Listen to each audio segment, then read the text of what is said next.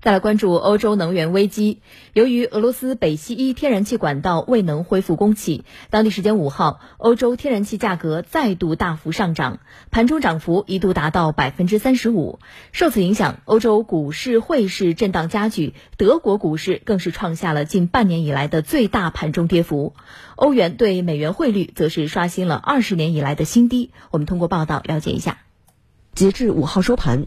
作为欧洲天然气价格基准的荷兰 TTF 天然气期货主力合约价格大涨百分之十一点八，达到每兆瓦时二百四十欧元。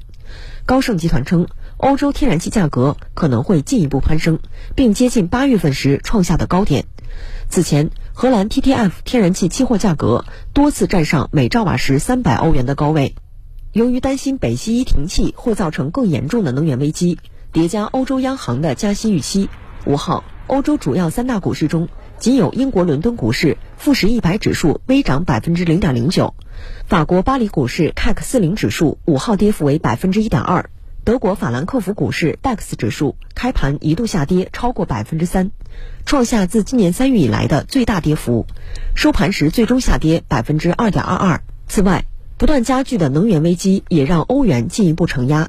五号，德国法兰克福证券交易所欧元对美元汇率。一度跌至一欧元兑换零点九八六九美元，首度跌破一欧元兑换零点九九美元，再创二零零二年以来的新低。